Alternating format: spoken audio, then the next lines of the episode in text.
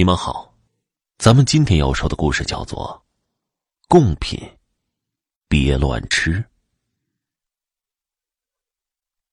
故事发生在六七十年代，那个时候，全国都还比较穷，尤其是这种小山村，基本上刚刚摆脱了温饱，精神文化建设几乎为零。农闲的时候，喝酒、打牌、聊天，打发时间；过节的话，也会请一些走村的表演班子来做表演。当时当地人对表演的认识只有唱戏，所以所有的表演形式都被统称为唱大戏。这一年的农历十月初八，村里比较富裕的一户人家娶媳妇儿。请了个唱大戏的班子，说是班子，其实就是当地的一些民间艺人，有点类似于二人转那种，唱点荤段子什么的，吸引一下人气，热闹一下。唱大戏一般安排在结婚前一天，因为当天要举行结婚仪式，所以要提前一天。那几年，那个地区有个规矩。一定要在戏台的对面摆一条长凳子，摆上祖先的灵位，放一些贡品，请祖宗也来看一看。后人混的挺不错，但是这个规矩只持续三年多的时间，就被遗弃了。因为后来人们发现，凳子上坐上去的不一定是什么。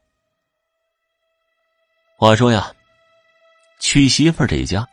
请来了唱大戏的，隔壁村有个叫张小开的也去凑热闹。张小开他们村可穷的厉害，娶媳妇都困难，更别提请人唱大戏了。所以每次他都去其他的村子凑热闹，而他自己呢，也快四十了，还是光棍一条。这天，他来到这个村子。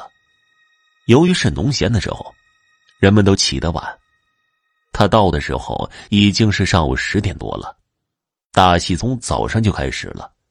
戏台前聚集了不少人，在人群后面摆着那条长凳，上面摆放着这家祖先的牌位，各种贡品，一炉香烧得正旺。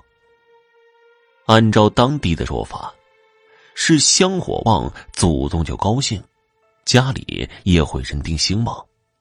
小开听了一上午，早上出来的时候没吃饭。到了中午，唱大戏的人也休息吃饭去了。小开感觉肚子饿得要死，自己又没有干粮，趁着人都不注意，偷偷的到那条长凳上，拿了一块贡品糕点。由于怕人发现，只能一下子全部塞进嘴里。那个时候的糕点又干又硬，噎得小开直翻白眼。一分钟，终于把这糕点给咽下去了。等再回头看的时候，长凳的那一头上，不知道什么时候多了一个小媳妇儿。小开心想：这是谁家小媳妇儿啊？真不懂规矩，祭祖的凳子也是随便坐的吗？而且也没个坐相，还盘着腿坐。这当时在农村是老爷们的做法呀。不过这小媳妇长得还挺俊俏的，让小开这光棍汉看得有些着迷。这时候，鼓乐声响起了，大戏又开始了。小开赶忙又去听戏，但是一下午这戏啊，听不进心里，满脑子里边都是那个小媳妇儿。回头再看那小媳妇儿，已经不在那儿了。等到戏散了，小开这才往家里走。一天呢，就吃了一块糕点，连水都没喝一口。此时的小开是又饥又渴的。走到村里的一个十字路口，突然间，看到那个小媳妇儿带着个年轻后生，从旁边出现了，正好在十字路口中间遇上了。小开想了一下午的小媳妇儿，这时候突然碰上，不禁老脸一红。小媳妇儿还是浅浅的笑，那个男人伸手抓住了张小开的袖子，又指了指不远处的门，冲小开点了点头。小开明白那个男人的意思，好像是这对小夫妻的家就在那儿，想请他进去坐坐。小开正渴的厉害，心想啊，去喝点水也行，而且还能多看这个小媳妇几眼，就说了：“呃，那个有点渴的急了，兄弟啊，你给我弄碗水喝吧。”于是后生和小媳妇儿。带着他进了个门房子是个简单的土坯房，屋子里也没什么家具，就一个火炕和一个红躺柜。小开坐在炕边上，后生从另一个屋子给他端了一碗水，还带了几块点心给他吃。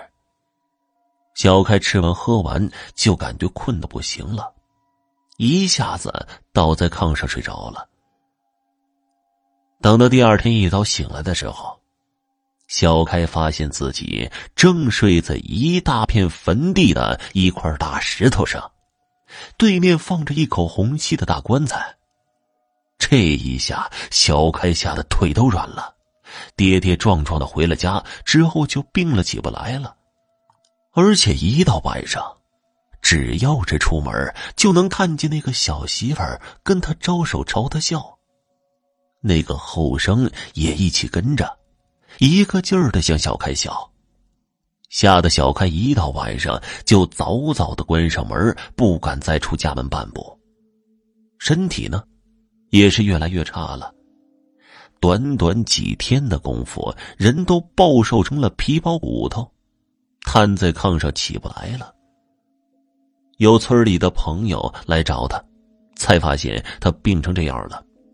细问之下，小开说出了几天前的遭遇。我应该是遇到鬼了，你要不来呀，我非得死了。你现在来了，赶快去东边八十里外的刘家村找我舅舅去。他的一个老哥们儿能掐会算的，驱鬼招魂手艺不错。你快去，让我舅舅请他来，或许啊，我还能有救。小开的舅舅和他哥们儿，这两个人呢，都快六十多岁了。听到这个消息，赶着驴车，当晚就来到了小开家中。一进门，舅舅看到小开的样子，感觉他绝对是中邪遇鬼了，就问怎么回事。小开可不敢隐瞒，一五一十的把事情说给他们听。小开舅舅的哥们儿。也姓刘，小开就叫他刘叔。听完他的事之后，一拍大腿：“坏了，你吃的呀是他们的东西啊，得赶紧吐出来，你这病才能好。要不，就算鬼送走了，你这病啊也好不了。”说话间，刘叔从身上拿出一块黄符。来的时候听说这事儿，觉得用得上，就准备好了，念了几句不知道什么话，用火柴点着了，放在碗里烧成了灰，用水冲开了，又拿出一包粉末撒在里面，喂小开喝下去。